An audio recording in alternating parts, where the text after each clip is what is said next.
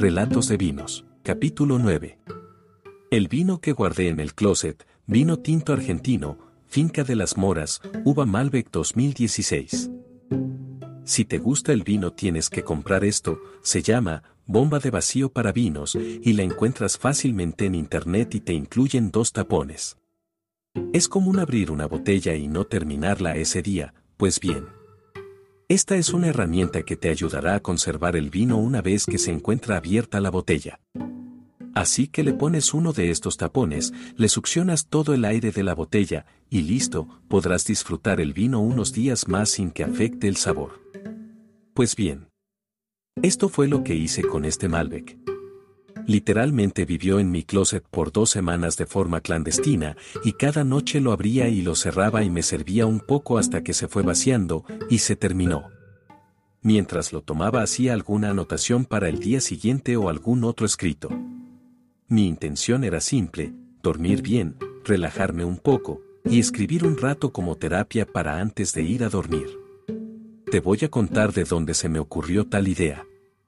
Y ni se te ocurra juzgarme porque en esta vida todos absolutamente todos hemos visto de todo, y de cualquier cosa nos podemos inspirar, así que no molestes. ¿Has visto la caricatura de Candy? Sí, Candy, una niña rubia de 12 años con unas enormes coletas esponjosas que se la pasa llorando, riendo y haciendo travesuras todo el día, es todo un drama. Oh, pobre Candy, las cosas que tiene que vivir.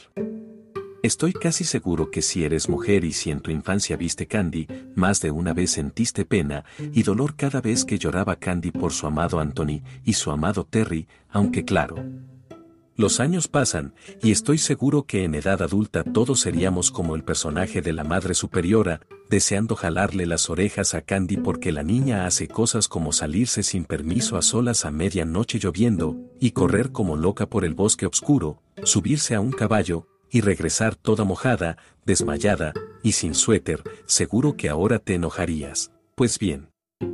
La escena de Candy que me inspiró a tomar esta botella de Malbec por las noches, trata cuando la señorita Pony, una viejecita muy amable y cuidadora de Candy, se encuentra con una carta donde dice que su botella de vino que acostumbraba tomar cada noche antes de ir a dormir no está en su vitrina. ¿Cómo que no está su botella? Adivinen quién se llevó la botella para un día de campo y todo porque alguien se sentía muy triste y deseaba hacer algo alegre y divertido, pues sí, adivinaste. Candy y su amiga se la llevaron y se la tomaron y muy felizmente. Debo decir que para dormir bien según los expertos recomiendan no tomar alcohol al menos dos horas antes de irse a dormir, así que dejé de hacerlo. Existen hábitos más saludables, eso puedo concluir, y sublimemente hermosísimos y placenteros como doblar tu ropa para que tu habitación no se parezca al cuarto de Trebejos cuando despiertes.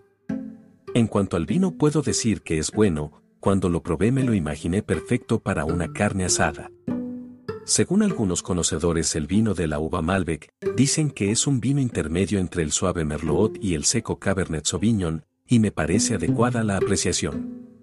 Lo que me maravilla del vino, es que en verdad aflora los sabores de la comida.